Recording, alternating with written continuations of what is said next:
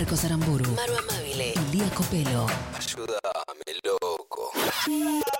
Ayúdame, loco.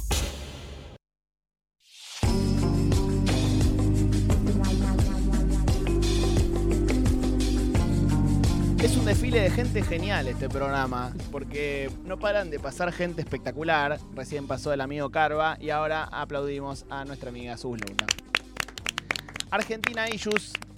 ¿Cómo están? ¿Cómo estás, Sus? ¿Cómo estás, Marquitos? Te hemos Oh. extrañado. ¿Sí? Y yo también los extrañé, la verdad, lo digo en serio.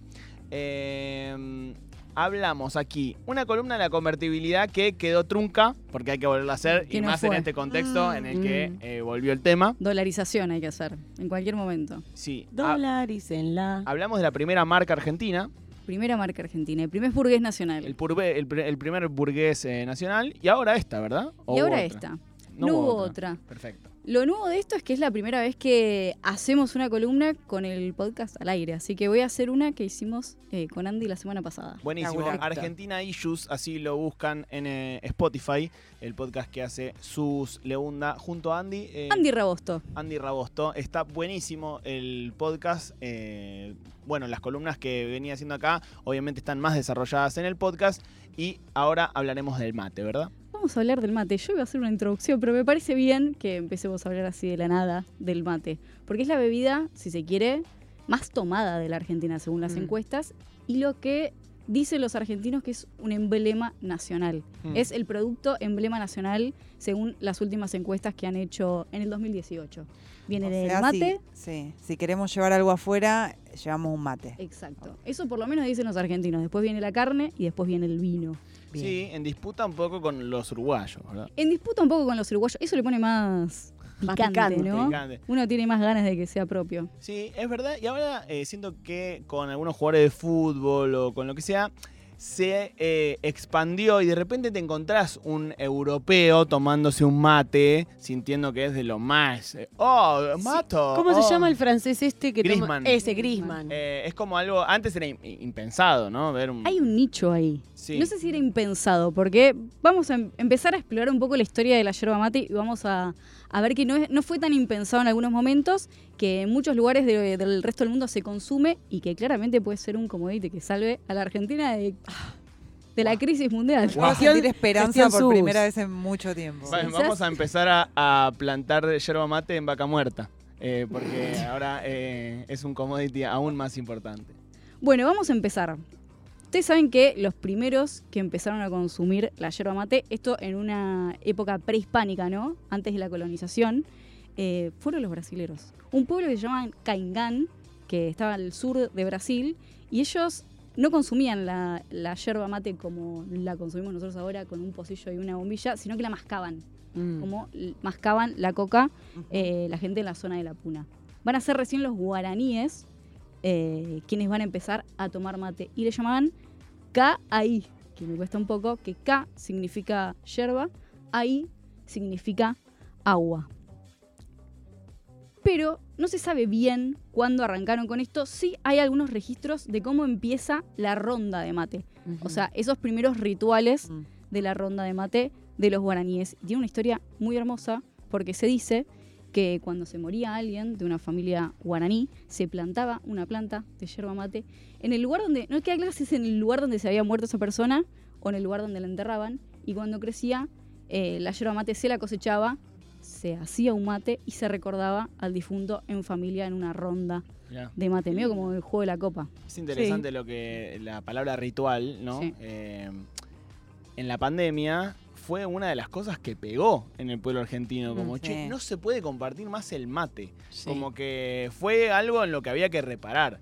El mate, que es esto, que nos une a todos, que cualquiera que fue a la universidad, de repente te caía un mate de, vaya a ver de, de Mm. quién. Bueno, esto ya no se puede hacer. Fue un tema en, en la pandemia romper el ritual del mate, ¿no? Sí, ni hablar. Bueno, en realidad aumentó el consumo enormemente en, en la pandemia y también esto de que rompe, rompe el ritual es, es un poquito así. Eh, incluso me hace acordar a lo que mm, tenían los españoles como tabú del mate, porque cuando llega el espa- lo- los españoles, la colonización, lo empezaban a ver como, una, como un ritual que podía transmitir enfermedades, algo sucio, algo vinculado a la vagancia eh, y también a lo diabólico.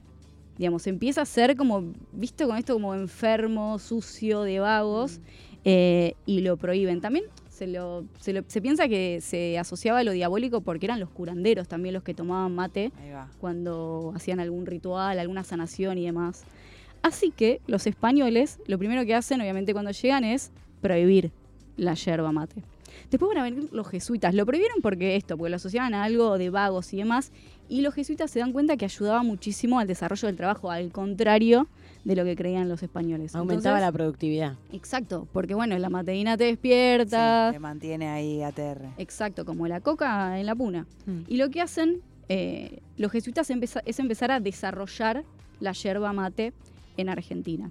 Esto tiene mucho éxito, tanto que para el 1600 los españoles, en ese momento, los criollos eh, y obviamente los guaraníes consumían mate todo el tiempo. Pero esto va a tener idas y vueltas dentro de, de la historia de la Argentina. Porque muy pronto, en 1616, va a venir un gobernador que se va a llamar Hernán Darias, que lo va a prohibir, va a llegar al Río de la Plata, va a ver a todo el mundo consumiendo mate y va a decir bebida diabólica. Y saca un decreto, que lo voy a leer porque realmente es literalmente lo que decía, que era una yerba diabólica. Le decía, vicio abominable y sucio que consiste en tomar algunas veces al día la yerba con una cantidad de agua caliente que hace a los hombres holgazanes y que es una total ruina de la tierra. Y como es tan grande, escuchen, temo que no se podrá quitar si Dios no lo hace ¿no? del demonio. En ese momento empieza, obviamente, a consumirse clandestinamente. Perdón. Sí. Me lleva a pensar que hoy en día todavía en algunos aeropuertos algunos argentinos se comen garrones por estar viajando con un mate, yerba, che, ¿qué es esto? Como Sí. que eh, incluso muchos extranjeros como lo- los que no, no saben qué es, preguntan si es legal. Sí, es Que verdad. Hay algo como de que todavía al extranjero, al europeo, lo ve como un elemento extraño, ¿no? Y la noción del mate y la holgazanería también, porque la idea de el municipal que toma mate, Eh, Bueno. Cuando estaba Haddad en, eh, en, en las radios de Indalo no se puede tomar mate. Está prohibido. Bueno, vamos a ir avanzando porque. Ay, perdón. No, no, en el Congreso no se puede tomar mate. En el Congreso no se puede tomar No se mate. puede tomar mate. De hecho, lo que se inventó después es el, el porongo. Sí, aparte hay una foto en el Congreso. Claro, no, no. Es que el, por- el porongo fue como una, como decir, bueno, no se puede tomar mate, pero traemos esto que es como para que tomemos todos. Pero eso es una de las eh, es una de las herencias que nos dejó Miguel Ángel Pichetto en las, entre las prácticas del Congreso, es esto de no Pichetto mate. totalmente antimate, Sí, sí, sí, se le ve totalmente. en la cara. Se le ve en la cara. Sí. Bueno, bueno, vamos a ir de a poco porque en el siglo XX va a tener una particularidad de eso. Eh, bueno, empieza a ser clandestino. En este momento me hizo acordar también a un libro que leí hace poquito que se llama Yerba Mate Libre. Es de Pofay, no sé si alguno lo conoce, pero no. eh, es espectacular. Excelente, mira, ya en producción lo leyeron. Es un libro, donde, una distopía en la cual en Buenos Aires prohíben eh, la yerba mate. Entonces, bueno, todos los las idas y venidas en relación a eso. Para mí es una excelente eh, idea literaria. Quizás es un poco anarquista el señor Posay y lo podría- le podría haber metido un poco más de punchy a su unos zombies dando vueltas por ahí a su distopía Qué para poner un poco más arriba. Pero bueno, decíamos que los jesuitas empezaron a producir esta yerba que vienen los españoles asociados a la corona, sacan a los jesuitas, le dicen no se puede producir más, pero ¿qué pasa? Los jesuitas empezaron a dar cuenta que los trabajadores argentinos, todavía no argentinos, pero sí de- del Río de la Plata, se escabiaban. Entonces van y le dicen, che, escúchame, a la corona es mejor que tomen mate a que se anden escabeando por ahí. Entonces la corona le da nuevamente a los jesuitas la posibilidad de domesticar la yerba mate. Y así llega la yerba mate a ser el primer producto exportable de esta región, no la Argentina todavía. Y los españoles se dan cuenta que podía competir con el mate, con, perdón, con el té de, de Inglaterra. Y lo llamaban el té de los jesuitas. Esto no prosperó tanto porque en el 1700 viene la corona y desplaza nuevamente a los jesuitas. Los jesuitas ahí dejan de trabajar en nuestras tierras y ahí se empieza a perder la yerba mate. La semilla con la cual se producía eh, la yerba mate que consumimos hoy en día queda desaparecida. Solamente había algunos consumos aislados de yerba salvaje que, escuchen esto, Manuel Belgrano en 1810 prohíbe no. Saca un decreto que dice no se puede tomar yerba mate y multa a cualquier persona que corte un árbol de yerba mate silvestre. Lamentablemente fue así. Me lo hubiese amigo- hecho recontramatero a Belgrano. Sí, o sea, qué me acaba de careta. matar Eh, esto. Me parece muy interesante esto para pensarlo también como quizás en 200 años vamos a hablar de la prohibición de la marihuana de, de un modo similar, ¿no? Como vino alguien y dijo que la marihuana eh, tenía que ser ilegal y durante 200 años o 100 años, que es más o menos lo que lleva la, prohibición de la marihuana, eh, fue ilegal, ¿no? Como pensar que algo tan natural como eh, es el mate en nuestra vida cotidiana en algún momento estuvo prohibido y que algo que ahora está prohibido puede llegar a, a ser totalmente natural en otro. ¿no? Exactamente. Bueno, es que va a tener un conflicto interno entre quienes estaban pensando en la disputa unitarios y federales, en concreto. Mirá. Pero vamos a ir a poco porque Carlos Tais, no sé si ubican a Sí, Carlos sí, el Tais. paisajista, sí, sí. Exacto, el paisajista que estaba trabajando en el botánico, decide eh, ir a ver a cómo laburaban en, en misiones eh, los jesuitas la tierra y cómo construían esta semilla de la yerba mate y la recompone. Digamos, saca el secreto de la yerba mate y Carlos Tai, un francés, es el responsable de que hoy podamos comprar yerba mate en el chino, básicamente. Mirá. Es así. Y decíamos, bueno, esto, que fue una bebida que tuvo ciertas idas y venidas, porque bueno, estaba Carlos Tai, que esto fue en 1815, creo, a principio de, de siglo, pero llega eh, el conflicto de unitarios y federales. Y claramente, ¿qué tenía el mate como característica? Ser una bebida del interior, ser una bebida gaucha. De hecho, eh, hay un caudillo federal que se llama Andresito, que da nombre a la yerba, que fue el único indígena gobernador de, de una de las provincias de nuestra patria, que fue el encargado también en esa región, digamos, de resistencia, porque estamos hablando también de 1815, 1820, de resistir este proceso de prohibición total de la yerba mate y generó algunos cabildos eh, que producían de manera ilegal y en resistencia esta yerba mate. Así que nada, esto fue una yerba muy, un producto muy asociado al conflicto unitarios y federales. Hay otro, uni- un otro federal muy famoso que también consumía mate, que lo va a hacer de manera ostentosa, que va a ser Rosas. Rosas tomaba mate de leche, que era bastante particular, era algo que tomaban los ricos. Mate de leche, sí, te reíste. Me, me hace acordar a mi infancia. Ah, bueno, está bien, pues a mí me pensé que a tu secundaria, no sé, un chiste. No, no, no, no, Ah. eh, eh, he, tomado mate, eh, he tomado mate de leche en mi infancia, era algo muy que caía re pesado. No hay chance que te caiga bien un mate de leche. Ay, con leche caliente. sí, No. sí. Uf. Sí, sí, sí, sí. Y en ese momento lo que tenía Rosas también, tam- y entre otras familias muy pudientes, era una cebadora.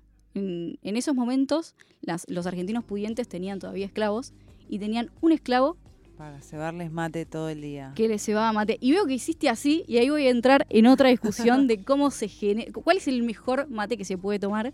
Nosotros somos torcuatenses. Sí. ¿Viste? Ay, ya se re- me encanta que esto es real. Yo lo, lo empecé como un chiste, pero es así. ¿Vos cómo tomas mate?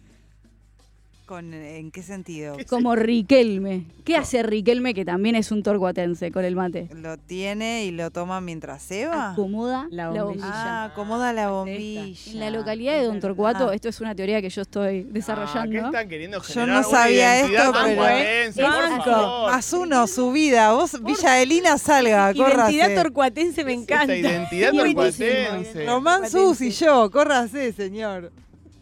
Fue así, es el mejor. Y masa. Y ¿no? masa. Masa No, es de es tigre. de Massa, no tigre. de Es de tigre.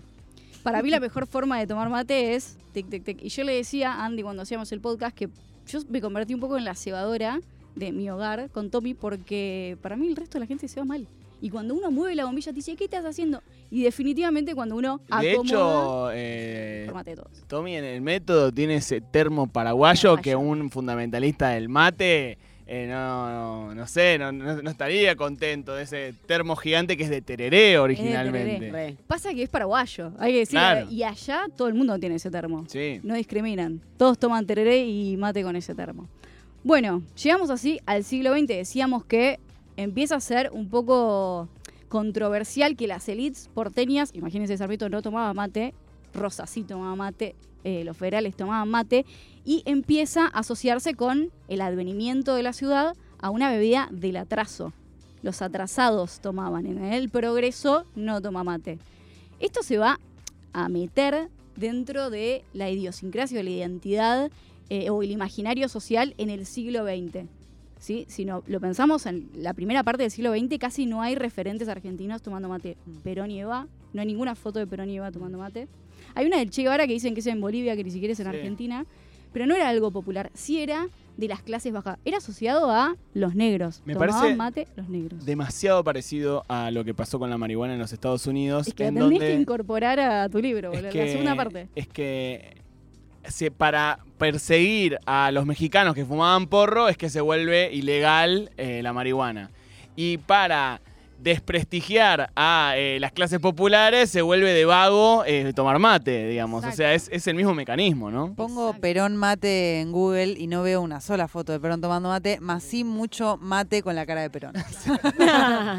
Bueno, porque esto se va a ir modificando poco a poco. Hay discusiones en cómo se va modificando, pero eh, mi compañero es muy economicista y llegamos a la conclusión de que en los 80, con las crisis, se empieza, y con el advenimiento también la democracia, ¿no? Se empieza a fomentar esto de reunirse. Antes estaba prohibido, bueno, vamos a reunirnos y se reemplaza el asado por una reunión de mate. Nos juntamos a rosquear y a tomar mate en vez de a comer un asado. Hace un rato lo dijimos en joda, pero yo dije me estaba cagando de hambre y pedí un mate y él me dijo eso, Cormillot eh, lo aprobaría. Pero es verdad que el mate eh, llena, o sea, no alimenta, pero, pero engaña el Engaña estómago. estómago. Sí. Ni hablar. De hecho, las clases medias reemplazan o empiezan a reemplazar, así dicen los números, el consumo de café y de té por el del mate, que era mucho más barato y estaba subvencionado. Sus, eh, quedan dos minutos Oh. eh, de programa. Me gusta Bueno. igual que quede una patita afuera para que la gente vaya a escuchar el podcast. Dale. Este, recuerden Argentina Issues en Spotify, eh, capítulo sobre el mate que salió hace muy poquito. Súper interesante la historia del mate. Eh, no sé cómo que querés hacer cuando nos quedan así cosas afuera, porque Y está difícil. si querés que lo retomemos o querés que lo dejemos pasar. Lo podemos dejar picando. Yo lo único que voy a decir es que hay una. Vayan a escuchar el podcast, como dice nuestra productora. Y lo único que voy a decir es que el mate puede ser el commodity que salve a la Argentina. ¿Sí? Puede transformarse en la nueva soja. Hay que solamente, más atento, hay que solamente vincularlo un poquito más con Messi. Empezar ahí a fomentar que las Eh. publicidades vayan Bien. por ese lado. Bueno, el mate es una de las eh, cosas de, de la argentinidad que Messi abrazó, ¿no? Ni hablar. Sí. Y de hecho Eh. se está empezando a exportar muchísimo, perdón, lo último que digo, porque en la India, es- o sea, hay una oportunidad histórica mundial, porque en la India el año pasado, el año pasado creo que fue, o el anterior, la yerba dejó de considerarse un té. ¿Y qué pasa? El té en la India está súper protegido. Pero ¿qué pasa? Si la yerba mate ya no es un té, Puede, eh, empezar a importarse. Mm. Estamos hablando de consumidores altísimos, weón, muchísimo, un Mercado mercado enorme. enorme, de millones, miles de millones, mil millones creo que son, Sí. en la India. Qué Así que- litio. Mate. Mil- 1.500 millones es, hace una semana se convirtió oficialmente en el país más poblado del mundo superando a China. Guau. Wow. Y, y ¿saben qué? Les gusta el mate. ¿Y saben quién tiene mate? Nosotros. Argentina. Bueno, el próximo commodity puede llegar a ser, lo dice Sus Leunda en Argentina Issues.